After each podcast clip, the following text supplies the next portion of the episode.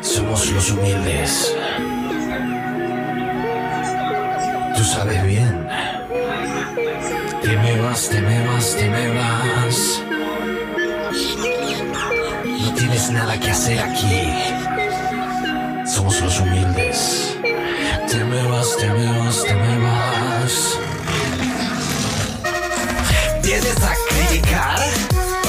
Te me vas, te me vas, te me vas. Traes toxicidad. Te me vas, te me vas, te me vas. Tu opinión no nos importa. Te me vas, te me vas, te me vas. Si me quieres ubicar en Wikipedia, me puedes buscar. Maldito pobre. Desuscríbete. Maldito pobre. Desuscríbete. Estamos en vivo y en directo a través de Instagram, obviamente no en vivo a través de, de las diferentes plataformas. Pero ¿cómo están todos? Iniciamos un nuevo podcast en la edición viernes. Ya activamos el Instagram, donde sí estamos en vivo. Ahí está, activado el Instagram. ¿Cómo están todos? Bienvenidos. Hoy tenemos un nuevo podcast. Hoy vamos a estar hablando de diferentes casos. Son casos raros que se hicieron virales en estos últimos días. Así que vamos a estar hablando de eso hoy. Gracias a la producción a Daniela Ugalde en producción, yo estoy en conducción y gracias a toda la gente que se une ahora mismo, ahora en este mismo momento, a través de Instagram, arroba pol-lando. Acuérdense que estoy también eh, de manera auditiva, no sé cómo decir, de manera auditiva a través de Spotify y Anchor FM que me encuentran con mi nombre, Polando. Y eh, en el canal secundario donde está la versión video que simplemente lo único que pueden hacer es verme a mí y verle a Abby que está acá al lado mío. A ver si puedo mostrar. Ahí está. Abby. Ahí está Abby. Hi everyone. Ustedes saben que ella solo habla en inglés. O sea, no es que habla, ella solo entiende inglés. Así que Abby se le ve más en el canal secundario. No sé si la cámara le está apuntando ahora, pero está acá. Acá está Abby. Bueno chicos, ¿cómo están? Hoy, como dije, vamos a estar tocando eh, diferentes temas. Hoy vamos a hablar de la familia holandesa que vivió nueve años en un sótano. Eso como primera parte. Y eh, la otra historia que vamos a hablar que me pidieron mucho, que yo sé que hay muchos videos sobre este caso, pero es bastante interesante y podemos eh, ver qué, más información se encuentra de esto, que es la supuesta mujer con enanismo que se hizo pasar por una niña. Esos son los dos temas principales. Ahora sí, quiero hablar de algo serio. Vamos a ponernos serios un ratito así para iniciar esto. Porque ayer yo estaba haciendo un vivo en Instagram y me dijeron, ¿viste lo que pasó en Culiacán, en Sinaloa? Yo no había visto nada. Me estaban comentando en el vivo. Y después a la noche me fui a Twitter. Estaba trending topic número uno y me quedé sorprendidísimo con lo que había en Twitter. Eso sí, habían informaciones falsas y habían informaciones certeras. Eh, vi videos que se compartieron que eran de Brasil o de otros lugares. Creo que había uno que era de Michoacán, que no era exactamente lo que estaba pasando el día de ayer. Eh, y nada, simplemente quiero, yo sé que hay mucha gente que, que, me ve de México y que escucha de México, así que le quiero mandar un abrazo grande a toda la gente y más si son de Culiacán y alrededores en Sinaloa. Solo quiero leer esto como para entender un poco más la situación. Esto es de CNN en español, lo que sabemos sobre la balacera en Culiacán, Sinaloa. Eh, Dice lo que sabemos, las fuerzas de seguridad mexicanas se enfrentaron el jueves en un tiroteo prolongado con presuntos miembros del cartel de Sinaloa fuertemente armados en Culiacán. Las autoridades mexicanas detuvieron en un principio a Ovidio Guzmán López, de 28 años, que es el hijo del narcotraficante encarcelado Joaquín El Chapo Guzmán, que todos conocemos, sabemos quién es Chapo Guzmán. Eh, tras ser detenido, Ovidio Guzmán fue puesto en libertad en una decisión que, según el presidente Andrés Manuel López Obrador, se tomó para proteger la vida de seres humanos. Hubo eh, deficiente planeación, esto dice CNN, de la policía local por el afán de obtener resultados positivos, dice el secretario de Defensa. Existe una petición de extradición de Estados Unidos contra Ovidio Guzmán de septiembre del año pasado. Se había dicho también, y yo no sé si eso está asegurado, que también se le había eh, detenido al hermano que se llama Iván y que supuestamente había sido abatido, pero yo no, no, no encontré más información sobre eso. Así que aprovechemos este espacio, la gente que sabe muy bien sobre esto. Yo como no entiendo mucho sobre esto y menos sobre narcotráfico y sobre la realidad mexicana, estaría bueno que gente que sepa sobre esto o que sean periodistas y que ven el podcast o escuchan el podcast, que en el, canal secundario en los comentarios dejen un resumen y eso capaz que podemos leerla en, en el próximo episodio. Dice, Ovidio Guzmán López es el hijo del narcotraficante encarcelado Joaquín El Chapo Guzmán y su segunda esposa Griselda López López. Se cree que tiene un papel importante en el cartel de Sinaloa según el Departamento del Tesoro de Estados Unidos. Ah, esta es otra cosa que me pareció súper sorprendente. Había un video donde se mostraba que prisioneros habían sido, se, habían, se les había liberado eh, se habían escapado de la cárcel y acá está la nota. 47 prisioneros mexicanos permanecen en fuga en Sinaloa.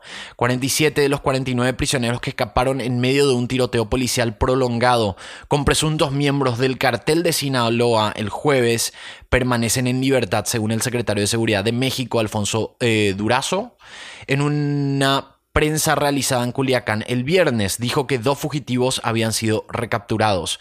Durazo no dijo si la fuga de la prisión estaba directamente relacionada con la fallida operación de seguridad para detener al hijo narcotraficante mexicano. Eh, al hijo del narcotraficante mexicano Joaquín El Chapo Guzmán, Ovidio Guzmán López. Las autoridades están investigando si los dos eventos están relacionados, agregó. Bueno, esto es lo que estuvo pasando ayer en Culiacán, Sinaloa. Eh, si buscan en Twitter, que es donde... Sí tengan cuidado, hay mucha información falsa. Tengan mucho cuidado con lo que comparten o con lo que retuitean, porque eh, yo creo que cuando entran y ven un viral en Twitter ya se dan cuenta porque la gente está comenta. Esto es falso, esto no es real. Entonces es como que ya te da un indicio de qué realmente estaba pasando el día de ayer. Vayan a Twitter, pongan Culiacán y les va a aparecer muchísima información de medios de comunicación fidedignos. Así que simplemente eso, quería iniciar con esto, mandarle un beso, un saludo y mucha fuerza a la gente de México y también especialmente a la gente de Culiacán, Sinaloa y alrededores que también es como que sufrieron algunas cosas eh, en torno a todo esto. Bueno chicos, damos inicio al podcast del día de hoy. Tenemos muy buena información, espero que se queden. Em, y creo que hoy grabamos ya también el episodio del lunes y después el domingo grabamos el del miércoles y el viernes. Gracias a la producción, a Daniela, que más conocida como M de Müller. Si le buscan en Instagram, M de Müller, de Muller. Ella es la productora oficial del podcast. Así que muchas gracias a producción. Nosotros creo que nos vamos ahora rápidamente a un pequeño cortecito. Y después ya volvemos de. Ya empezamos de lleno con las historias que tenemos que contar el día de hoy. Algo más yo iba a decir hoy y no me acuerdo qué era, pero en el vivo, antes de empezar este podcast, le había dicho a la gente, voy a hablar de esto, o me dijeron, habla de esto. No era lo de Culiacán, porque eso ya comenté, era otra cosa.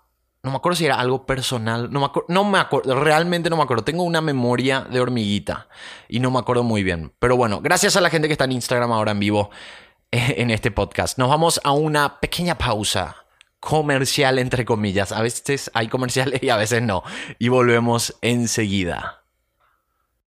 Bienvenidos al corte comercial. ¿Quién te da una bienvenida a un corte comercial? Solo yo, ¿verdad? Bueno, en este corte comercial lo único que te voy a promocionar ahora en este corte es mi canal de YouTube.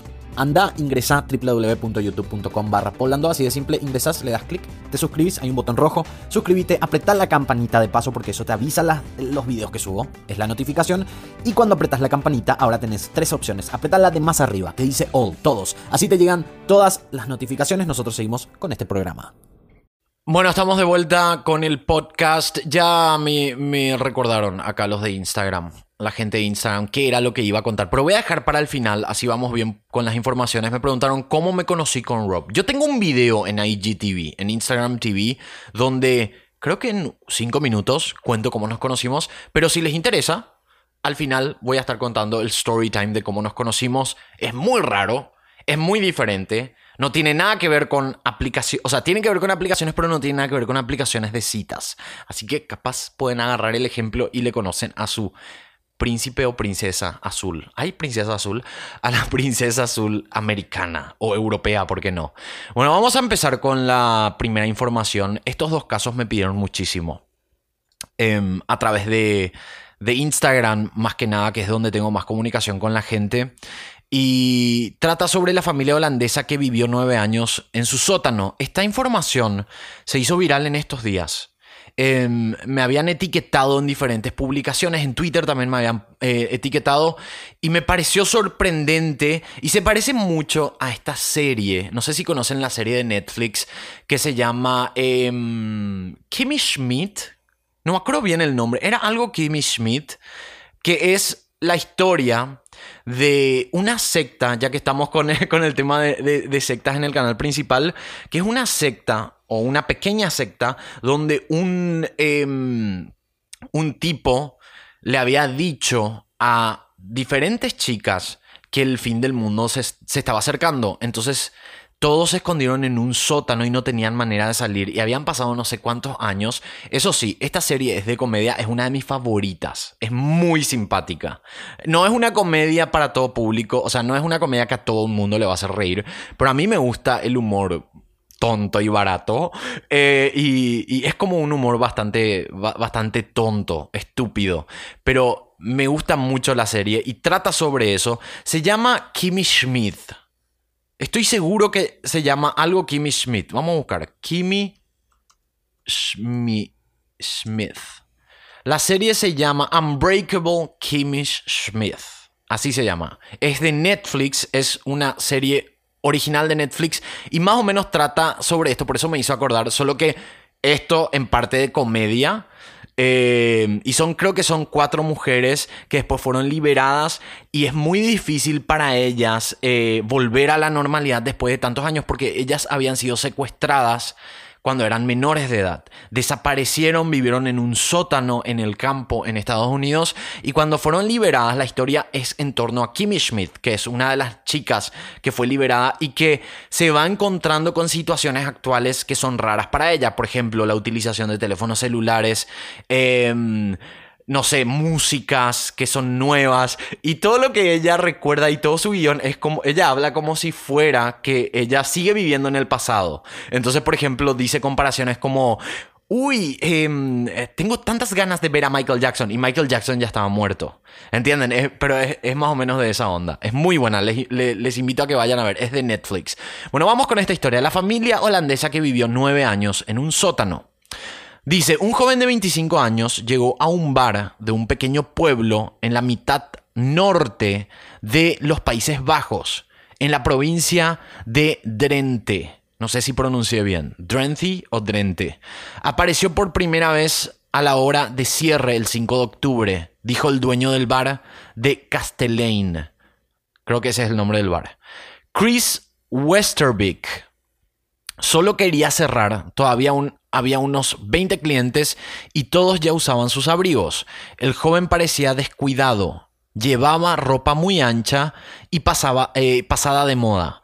Parecía ser de la, de la década 1970, pelo largo y sucio, una capucha y algo tímido con la gente. Era bastante delgado y tenía barba. Debido a que estábamos cerrando, le pedí que se fuera. Esto es lo que dice el dueño del bar. Cuando regresó el pasado domingo 13, Westerbeek comenzó a hablar con él. Eh, pidió un poco de cerveza y pagó, diciéndole que le robó el dinero a su papá. Dijo que su padre está enfermo y que tiene un hermano y hermanas menores. Lo encontré un poco confundido, ausente, un poco triste. Dijo que se llamaba Jan, Respondió con dificultad y miró mucho al piso. Se notaba em, que algo andaba mal con él. Pidió ayuda y Westerbeek llamó a la policía.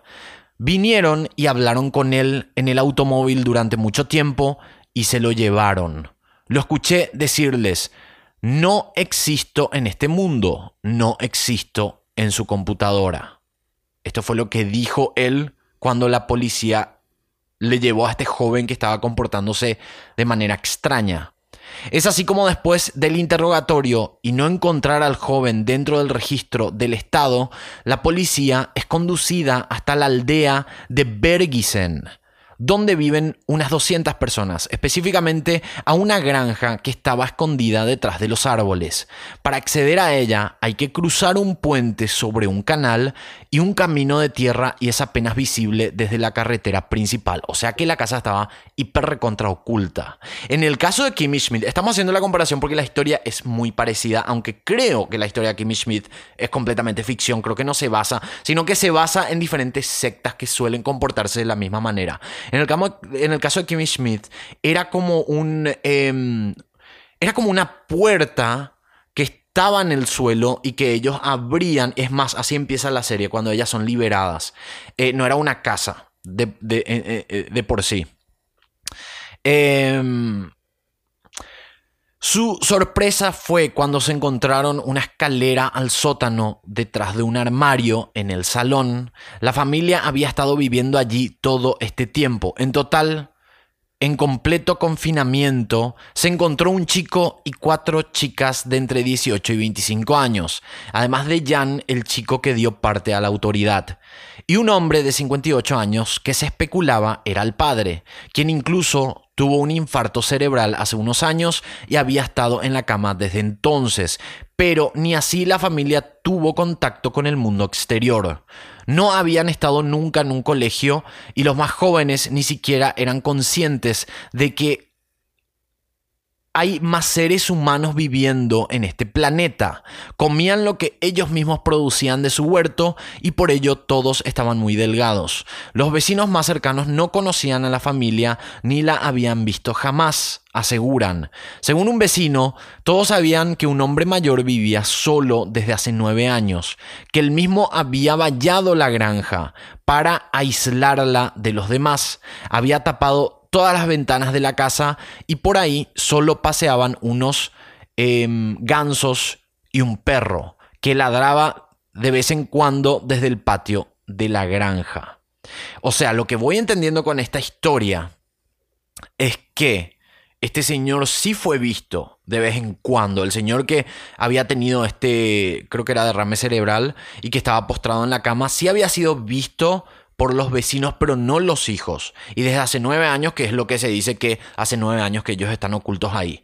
La policía decidió sacar a los seis chicos de la casa mientras la revisan por motivos de seguridad, especialmente contra incendios. Aunque todos son mayores de 18 años, ante su desconocimiento de la realidad, estarán bajo el cuidado municipal. El hombre de 58 años, identificado como Joseph B., fue arrestado por no querer colaborar con la investigación y más tarde se procesó por no tener claro cuál es su conexión con los chicos, ya que se descubrió mediante algunas pruebas de ADN que no es el padre de ninguno de ellos. Lo único que se sabe hasta el momento de él es que llegó a los Países Bajos en el año 2010 desde Viena y el Ministerio de Asuntos Exteriores de Austria solo pudo confirmar que Joseph solicitó que la embajada no se pusiera en contacto con él y rechazó su ayuda. Además, un hombre nombrado en línea como Tony le dijo a un sitio de noticias holandés que era un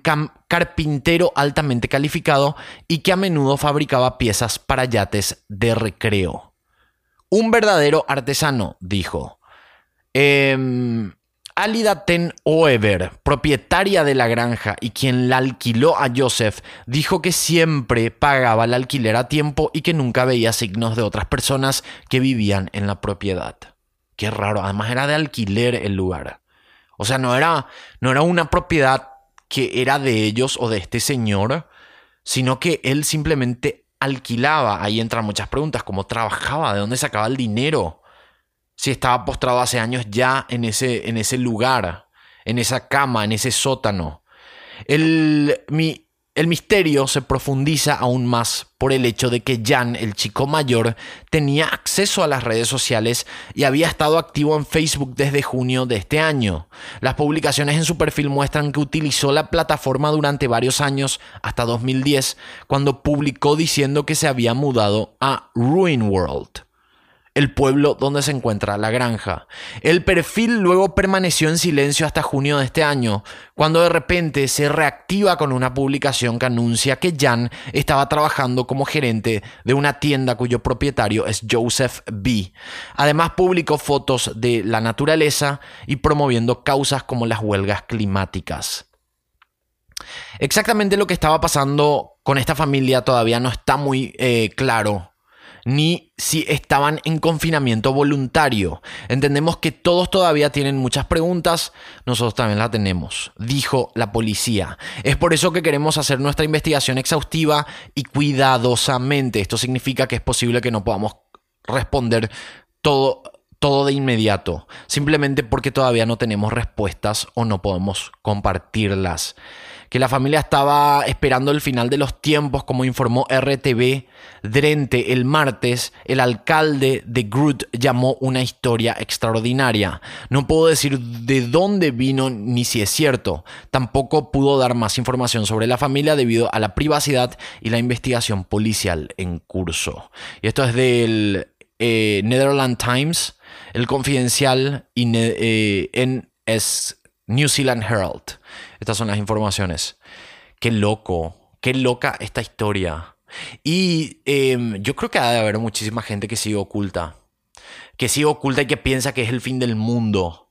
¿De dónde sale esto también? Tipo, alguien de repente dice va a ser el fin del mundo o cree en alguna teoría conspirativa.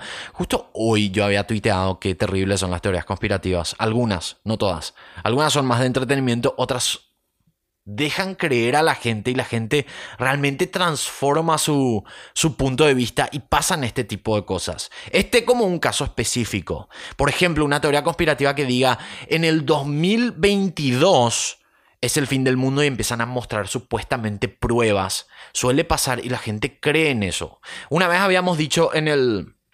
En el, en el podcast que hubo un caso de un conductor de radio Em, alguien me va a decir acá, ya otra vez me olvidé el nombre, que había relatado, hizo una, un radioteatro, hizo.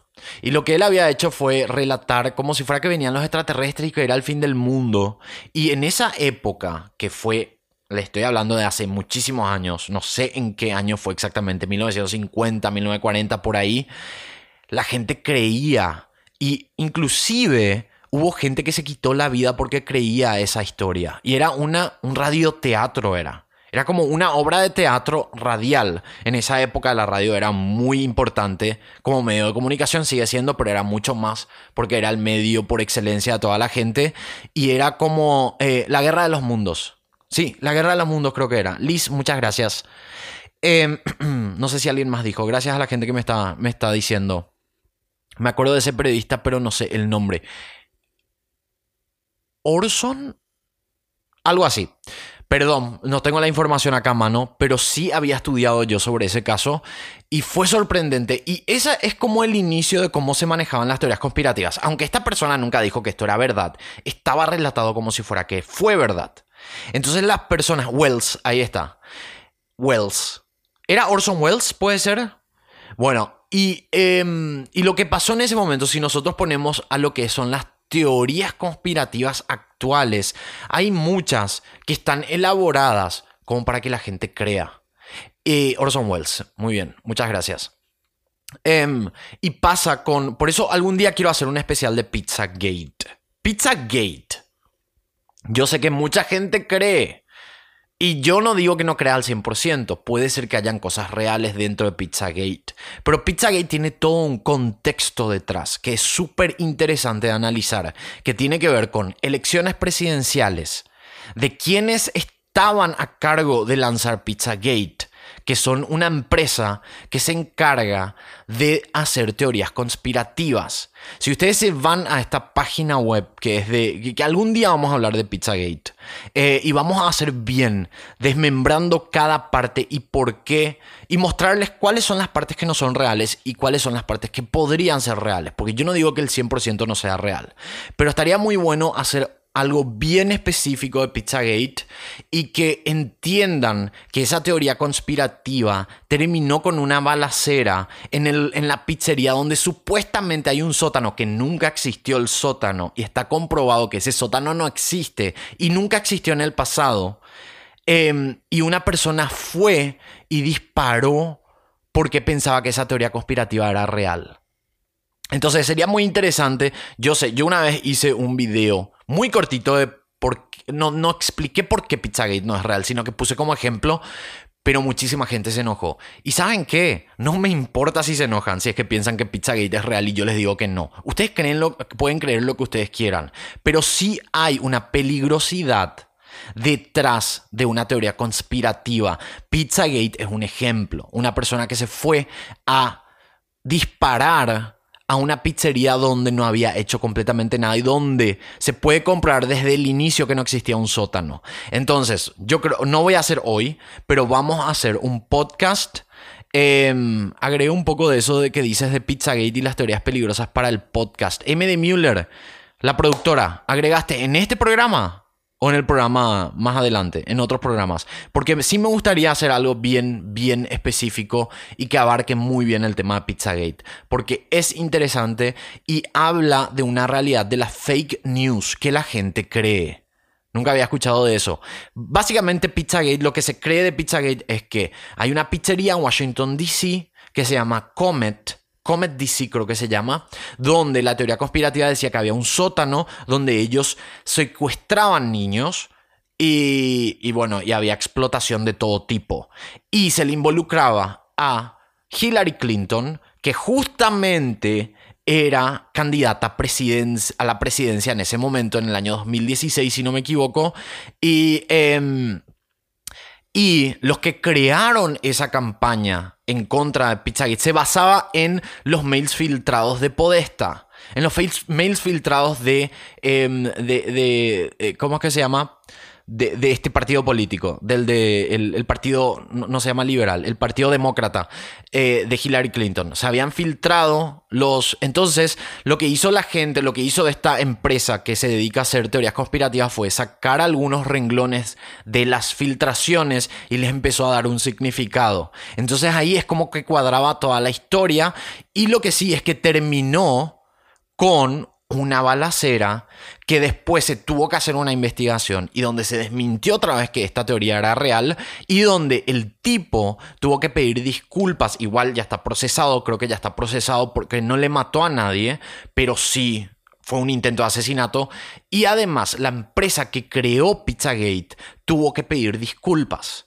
También porque se les venía una demanda, porque no podían comprobar completamente nada. Pero eso vamos a dejar para más adelante. Yo quiero hacer un buen trabajo de Pizzagate donde podamos ir parte por parte desmintiendo cada cosa. Y hay cosas que realmente no se pueden desmentir, que simplemente se interpretan de esa manera y hay cosas que sí podemos decir, esto puede ser real, pero no exactamente en esta historia. Además también lo, muy loco de esta historia de Pizzagate es que siempre involucraba a solo demócratas, no les involucraban a republicanos, siendo que después salió la noticia real Em, de Jeffrey Epstein, que sí estaba involucrado con ambos partidos políticos. ¿Por qué, por ejemplo, eso no se llegó a colocar en Pizzagate, siendo que todo eso pasaba en Washington, D.C.? O sea, hay un montón de cosas. Entonces yo creo que vamos a tener que hablar eso mucho más extendido, capaz que un programa yéndonos parte por parte de todo lo que es Pizzagate y qué puede ser real y qué puede que no sea real. Sí, eh, Luna tiene como 14 videos sobre Pizzagate. Yo entiendo eso. Y es una teoría conspirativa. Lo que sí es que se comprobó que no es verdad. Y vamos a hablar de eso. Eh, y tienen que entender también que las teorías conspirativas están hechas para manipular. La mayoría de las teorías conspirativas. Eh, eh, una vez hablamos de teorías conspirativas que terminaron siendo ciertas. Solo que ya pasó tanto tiempo del 2016 de Pizzagate que todavía no salió ninguna información oficial. Siendo Trump presidente, alguien que promovió Pizzagate y hasta ahora no se pudo comprobar, ni siquiera con Trump como presidente. Así que bueno, vamos a hacer eso en otro programa. Vamos a un corte, pequeño corte, y volvemos enseguida ya con la siguiente historia.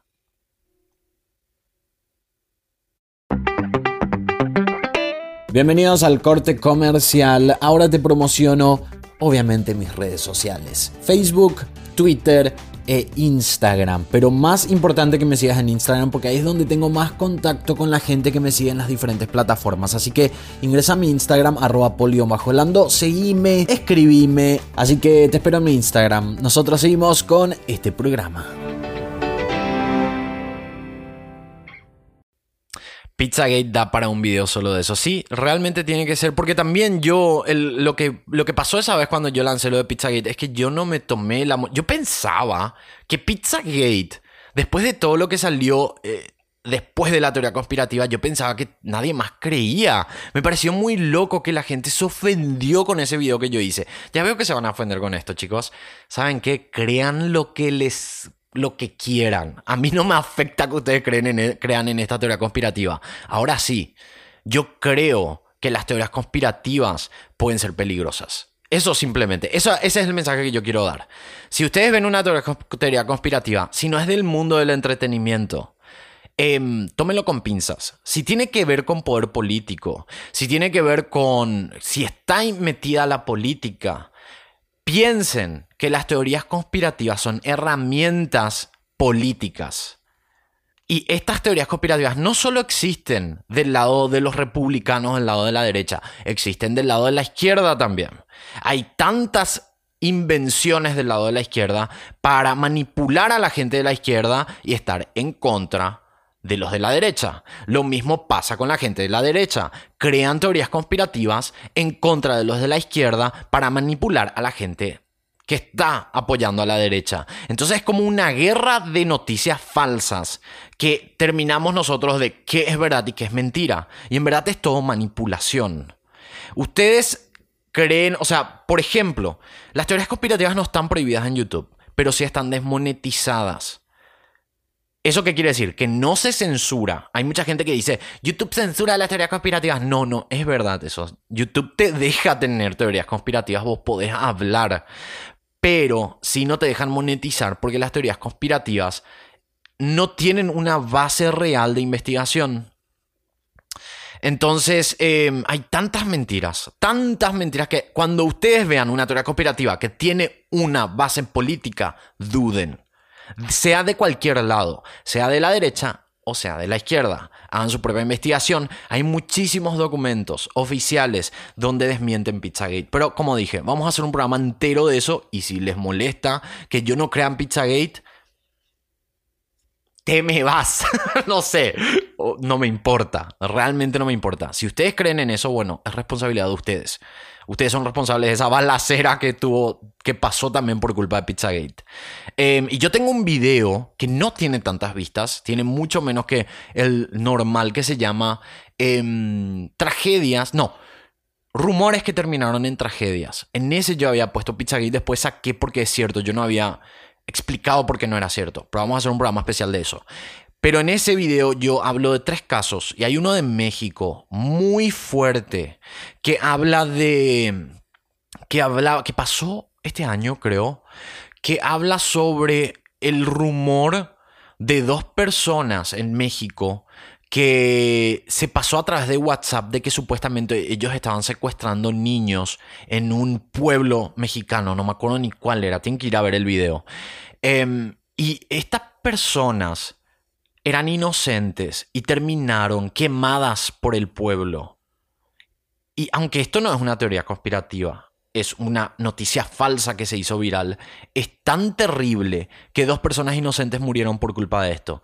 Y yo no dudo que hay gente que hasta hoy en día cree en esta historia que es falsa. No estoy hablando de Pizzagate, estoy hablando de la de México. Por eso es sensible el tema de esparcir eh, teorías conspirativas. Yo sé que es interesante, yo sé que es divertido, pero hay muchos que tienen problemas mentales o que no están muy bien de la cabeza, creen una teoría conspirativa y quieren hacerse los héroes y quieren ir a solucionar eso porque hay niños involucrados. Entonces, aunque ustedes no sean estén bien de la cabeza y entiendan que esto es entretenimiento, porque las teorías conspirativas son entretenimiento, chicos. Hay gente que no. Entonces, al esparcir una teoría conspirativa, ustedes son parte de los resultados que pueden ocurrir por culpa de una noticia falsa. Así de simple es. Lo sacaron de la cárcel. Exactamente, lo sacaron de la cárcel. Esa es la historia de México. Habían sido arrestados primero porque por WhatsApp se distribuyó de que ellos supuestamente estaban secuestrando niños y estaban afuera de un colegio o una escuela. Em, llamaron a la policía, le llevaron a la comisaría a estas dos personas. Uno era, creo que inclusive menor de edad, creo que tenía 17 años, y su tío era el otro. Creo que ellos dos eran albañiles. Está el video, tienen que ir a ver. Ahí están, todas están los datos oficiales. Em, cuando estaban en la comisaría, el pueblo se empezó a indignar más porque se había hecho viral. Viral, viral, viral. Muchísima gente afuera de la comisaría le sacaron la policía no pudo detener a la sociedad, a toda la gente que estaba afuera, indignada por la historia falsa, les sacaron de la comisaría y les quemaron vivos. Hay videos. Es una locura. Y todo por una noticia falsa que la gente dice, ay, es entretenimiento. Y sí, es entretenimiento. Ustedes están bien de la cabeza. Hay gente que no está bien de la cabeza y trata de ser justicieros. Creo que llegué tarde, dicen acá. Bueno, vamos a la segunda historia. Perdón, yo me pongo todo así cuando hay... a mí me encantan las teorías conspirativas, pero las que son de entretenimiento. Por ejemplo, la teoría conspirativa de Shane Dawson. ¿Ustedes conocen esa teoría conspirativa? Que es de la pizza. Esa teoría conspirativa es delicada dentro de todo porque Shane Dawson es una figura de YouTube que tiene demasiados seguidores, entonces se hizo viral. La teoría conspirativa de Shane Dawson es que em, en esta pizzería que se llama Chuck E. Cheese, que creo que existe en Estados Unidos, México y Canadá, no sé si en otros países de Sudamérica, pero que en Chuck E. Cheese supuestamente cuando pedís una pizza a tu casa, las piezas de la pizza están todas desiguales. Entonces, la teoría conspirativa es que supuestamente la pizzería em, agarra los restos de pizzas que no se comieron en el local, unen todas, por eso son todas desiguales, ponen en el horno y te envían una pizza reciclada sería. Y eso desde diferentes puntos de vista está súper mal porque no es saludable, porque eh, está prohibido por el gobierno de Estados Unidos. Y cuando em, en Guatemala hay un Chuck e. dicen. Em, y cuando salió esta teoría conspirativa que hizo Shane Dawson, se armó un desastre, pero dentro de todo es más entretenimiento. Eso sí, hay otra vez una parte sensible porque perjudicó se dice que perjudicó a mucha gente que trabajaba en Chuck E. Cheese porque menos gente iba a pedir. Pero en verdad se pidieron más pizzas. O sea, al final le sirvió la teoría conspirativa. Porque la gente quería comprobar si era realmente que venían los pedazos de pizza de diferente tamaño. Y hay videos en YouTube, hay publicaciones en diferentes redes sociales donde ustedes pueden poner Chuck E. Cheese Conspiracy Theory o teoría conspirativa y la gente muestra cómo les venían las pizzas de diferentes tamaños. Después se dijo que la teoría conspirativa es simplemente una teoría conspirativa que no es cierto y que cuando se saca, o sea, cuando se prepara la pizza, em, se pone en el horno y cuando se pone en la caja, ahí es cuando se salen del lugar. Eso es lo que dijo la empresa. Pero nunca se pudo comprobar oficialmente que esa pizzería recicla pizza que no se comieron del restaurante. Em, creo que ese video de Shane Dawson tiene como 50 millones de vistas, o sea que se hizo viralísimo. Creo era Puebla el lugar de fake news. En México creo que también, creo que era en Puebla. Está el video, les voy a dejar en la descripción ese video para que vayan a ver. Es muy interesante, es uno de mis videos que para mí tiene un mensaje mucho más positivo que cualquiera de los otros.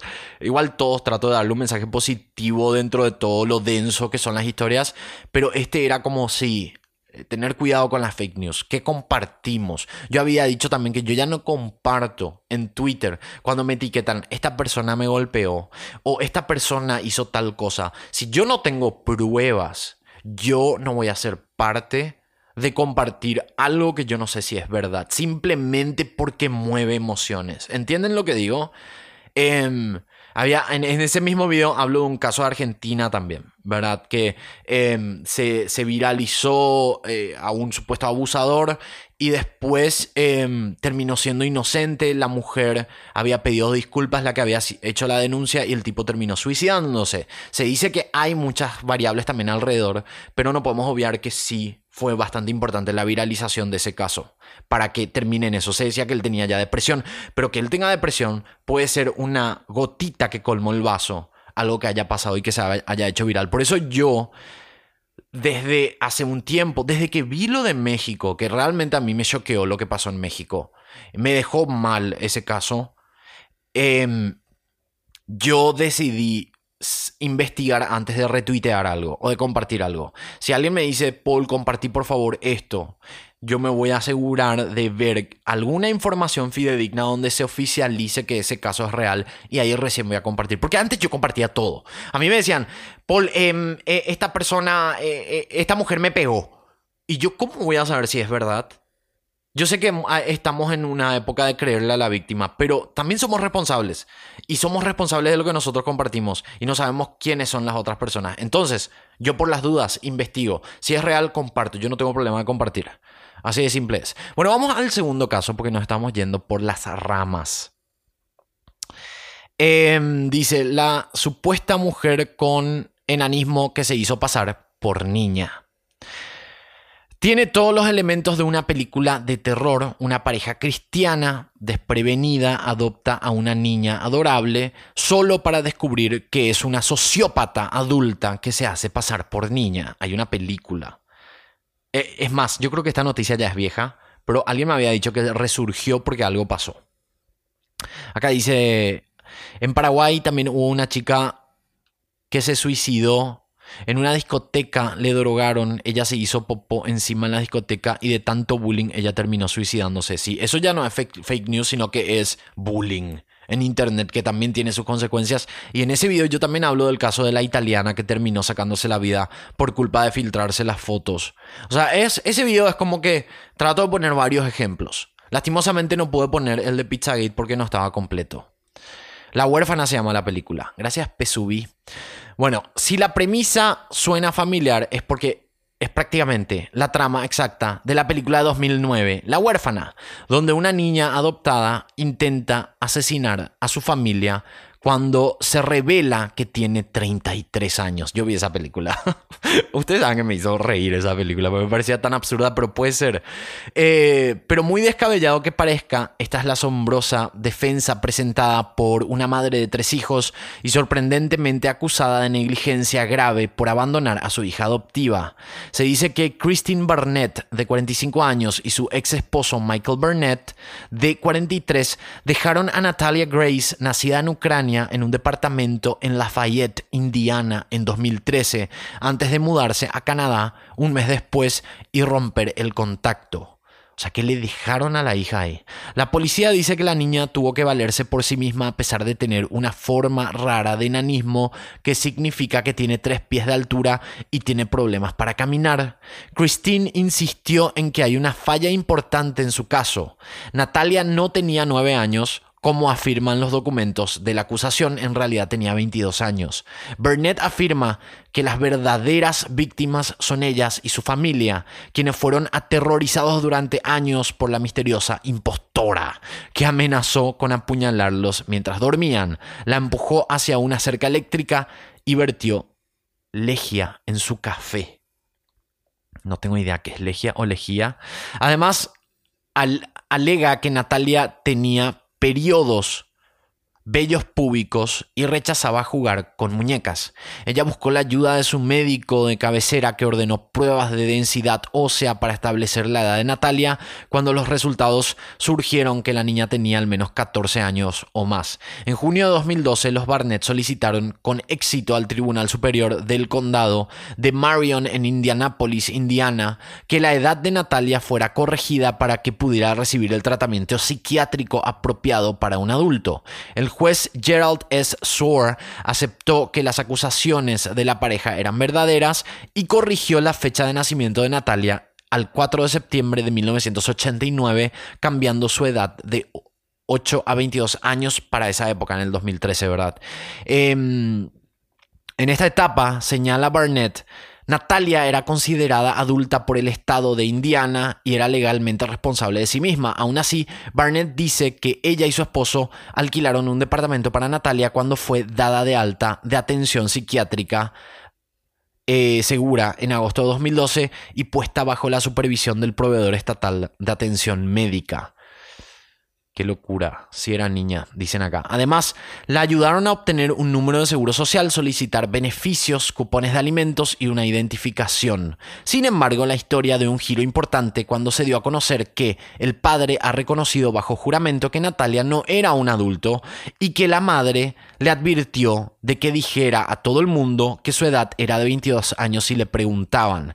Además, se demostró que en algunos tipos de displasia ósea aparece pubertad precoz con la aparición de menstruaciones regladas en edades muy tempranas, alrededor o antes de los 7 años, justo con un gran desarrollo y maduración sexual. Del mismo modo, estos trastornos conllevan alteraciones, eh, perdón, alteraciones de la densidad ósea, ocasionalmente incrementos. Los síntomas que Christine Burnett observaba en su hija no eran como ella sospechaba de una adulta o adolescente tardía, sino que era un, eran absolutamente congruentes con los de una niña con displasia. Y por si fuera poco, la madre biológica de Natalia salió en su defensa a demostrar con documentos sobre su nacimiento, demostrando que en efecto es una menor de edad. O sea que fue todo... Eh, la loca era la madre, básicamente. Antes de que se presentaran cargos penales contra ellos en 2012, Burnett y su ex esposo Michael fueron aclamados como padres ejemplares que criaron al niño genio Jake Burnett, con autismo a los dos años, Jake publicó su primer artículo académico a los 12 años y a los 15 estaba estudiando en una prestigiosa institución de física, un instituto de física. Durante este año los padres estuvieron más centrados en la creciente fama de su hijo Jacob. Christine publicaría el año siguiente la Chispa, un relato materno sobre educación genialidad, donde relata la crianza de su joven genio descrito como alguien con más IQ que Albert Einstein y autor de varios preprints sobre física cuántica. El instituto el Instituto de Física Teórica, ubicado en la ciudad canadiense de Waterloo, se interesó por el joven genio de los Barnett y la familia se dispuso a trasladarse allí para que el muchacho estudiara un grado de física teórica. Eh, no abandoné a nadie, fui a Canadá para continuar la educación de mi hijo. Estas acusaciones son absolutamente devastadoras, declaró Christine. Actualmente Natalia tiene 16 años y desde hace algún tiempo vive con una nueva familia adoptiva, quien la ama y le ofrece todos los cuidados especiales que requiere. Mientras tanto, sus anteriores padres adoptivos esperan la sentencia por negligencia infantil. O sea, esta es la historia que se viralizó en estos días y que al final dio la vuelta otra vez. Pero yo tenía entendido que esta historia se había hecho ya viral en el 2013. Porque creo que no se sabía todavía. Sabía, solo estaba esa parte de, que, de la denuncia de la familia. Pero todavía creo que no estaba toda esta parte de que se corroboró de que ella realmente era menor de edad. Así que interesante historia. Estas fueron las dos historias, chicos. Muy interesantes. A mí me gustaron las dos. No sé qué dicen ustedes. Nosotros vamos a irnos a un pequeño corte y vamos con la última parte ya. Acá, la gente que no le interesa mi vida, te me vas. te me vas. Porque voy a estar hablando de eh, cómo le conocí a Rob. Ya que tanta gente me pregunta. Entonces, bueno, les voy a contar. Aunque ya tengo el video en IGTV, les voy a contar rápidamente cómo nos conocemos después de este corte. Bienvenidos al corte comercial. ¿Quién te da una bienvenida a un corte comercial? Solo yo, ¿verdad? Bueno, en este corte comercial lo único que te voy a promocionar ahora en este corte es mi canal de YouTube. Anda, ingresa www.youtube.com barra poblando, así de simple, ingresas, le das clic, te suscribís, hay un botón rojo, suscríbete, apretá la campanita de paso porque eso te avisa los videos que subo, es la notificación, y cuando apretas la campanita ahora tenés tres opciones, apretá la de más arriba, que dice all, todos, así te llegan todas las notificaciones, nosotros seguimos con este programa. Bueno, estamos en la última partecilla de este podcast, edición viernes. Hablamos de la familia que estuvo oculta en Holanda por nueve años. eh, y también de la niña que supuestamente tenía nanismo 22 años y después se comprobó que era menor de edad. Y que la primera familia adoptiva era la loca, o la madre. Mejor dicho. Ahora vamos a una parte story time. Vamos a llamarle story time. ¿Cómo le conocí a Rob? Es una pregunta que me hace todo el mundo. Para la gente que no sabe, Rob es mi esposo. Estoy casado. Acá está mi anillo. Estoy casado. Eh, Rob es mi esposo. Eh, nos conocimos cuando yo vivía en Palma de Mallorca, España. Yo viví nueve meses allá. Yo estaba viviendo con mi ex. Después pasaron cosas y nos separamos. Eh, y yo ya estaba solo. Entonces yo tenía que decidir. Esto empieza más o menos así. A ver, ¿cómo les explico? Cuando yo estaba en Mallorca, más o menos me pasó lo que está pasando ahora en Estados Unidos. No con mi relación, sino que con lo que yo hacía en redes sociales. En esa época, yo trabajaba, em, tenía clientes de Paraguay, pero los horarios entre España y Paraguay eran tan diferentes que yo tenía toda la mañana y la tarde libre. Entonces yo empezaba a trabajar a las 3 de la tarde, que eran las 9 de, mañana, de la mañana en Paraguay. Entonces yo trabajaba desde las 3 de la tarde hasta la medianoche más o menos. Ese era mi horario de trabajo.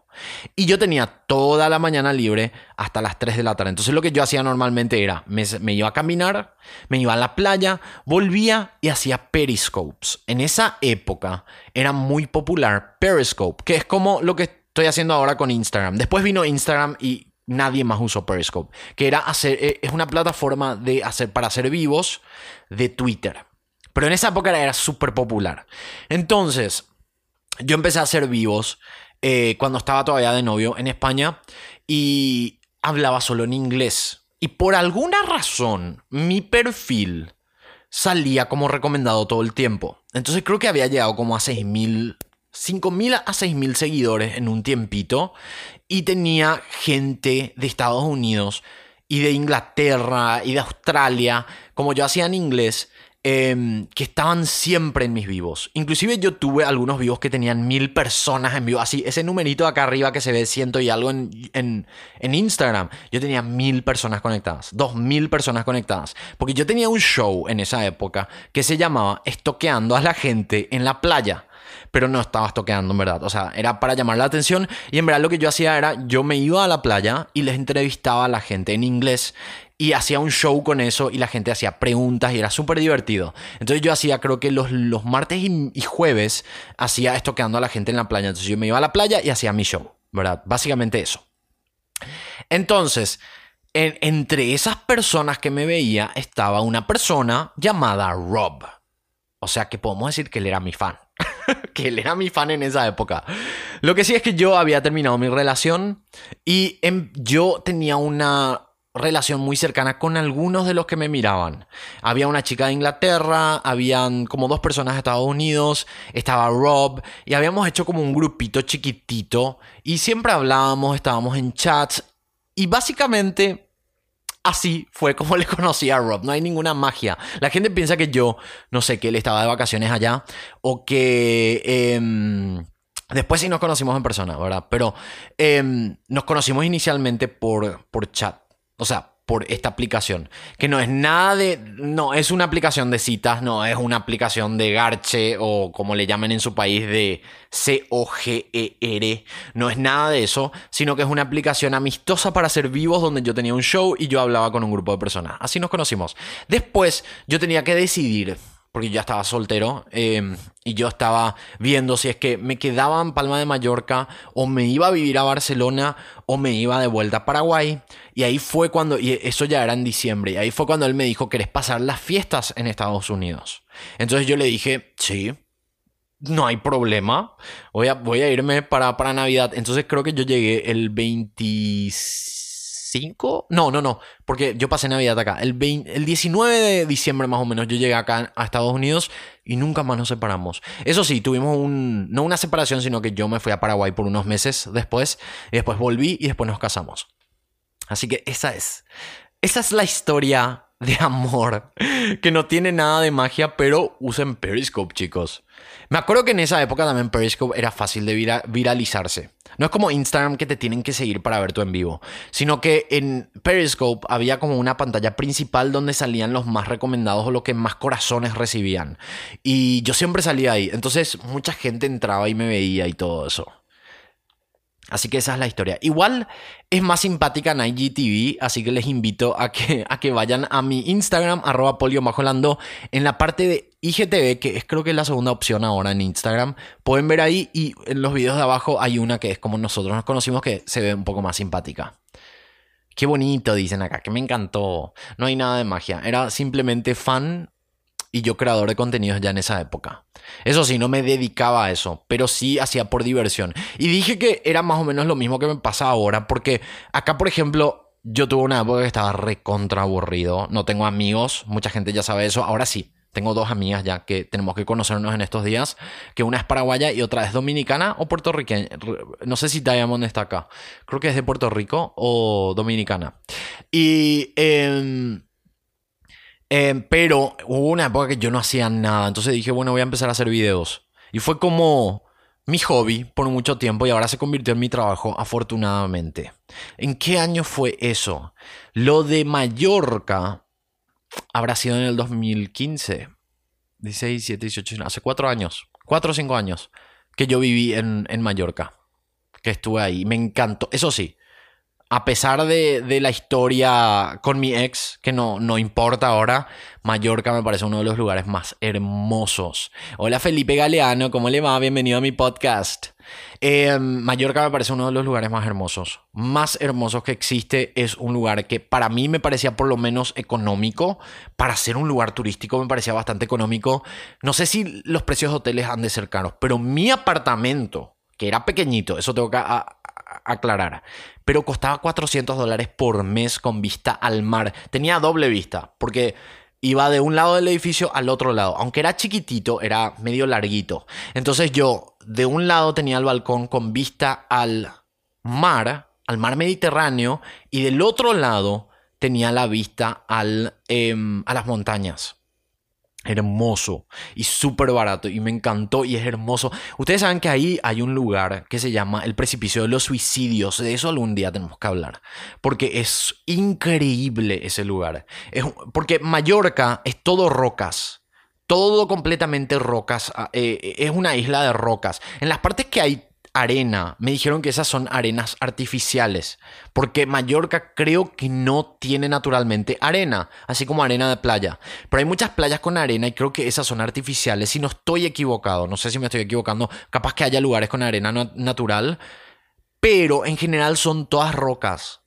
Entonces, em, esta parte que es el precipicio de los suicidios es un precipicio gigante, lleno de rocas. Y yo me fui ahí. Y cuando te paras en la esquina hay como una barra que ahora ya no permite a la gente, eh, porque los autos se tiraban ahí. Cuando te pones ahí y ves para abajo, ves todos los autos machucados, todos destruidos, que se No sé si yo dije eso una vez en un podcast, pero em, la gente se tira de ahí se tiraba, ahora tiene más protección, se tiraba y los autos siguen ahí, inclusive autos que se tiraron años atrás, porque nadie, el gobierno no quiere, eh, no quiere pagar para sacar esos autos, porque las familias ya no quieren recuperar el auto, solo quieren el cuerpo de la víctima y las familias tampoco quieren pagar, entonces se quedan todos los autos, es como un museo de autos machucados en Mallorca, el em, el precipicio de los suicidios en Mallorca. Tienen que buscar. Es muy loco. Hay historias muy locas. Hay un dueño de un supermercado que se tiró ahí. Que pasó de ser multimillonario en Mallorca a ser súper pobre y se tiró de ese, de ese precipicio.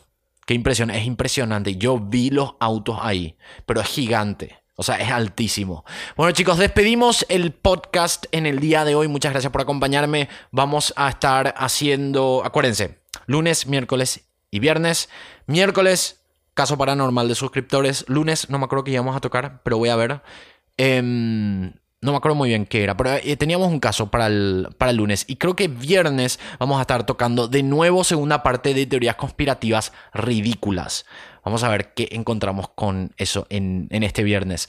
Eh, si quieren estar en la grabación, creo que hoy grabamos una más para la gente de Instagram que está acá ahora. Y el domingo, o sea, para la gente que ve también esto ya en el canal, eh, el domingo grabamos dos episodios o tres. Vamos a ver. Dos episodios que serían de la semana. Les espero. Todavía no sé el horario, así que síganme en Instagram para saber bien em, el horario exacto. Nos despedimos. Muchas gracias por acompañarme. Nosotros nos encontramos este lunes con nuevo podcast y también en el canal principal Polando que seguimos con el especial de sectas que espero muy pronto salga el nuevo video. Les mando un beso. Muchas gracias. Chao, chao. Muchas gracias por ser parte de este podcast. Este es el final. No te olvides de suscribirte a través de Spotify o Anchor FM. No, yo no soy Paul. Ya sé que lo estabas pensando. Soy un locutor contratado para esto. Nos encontramos en el próximo episodio.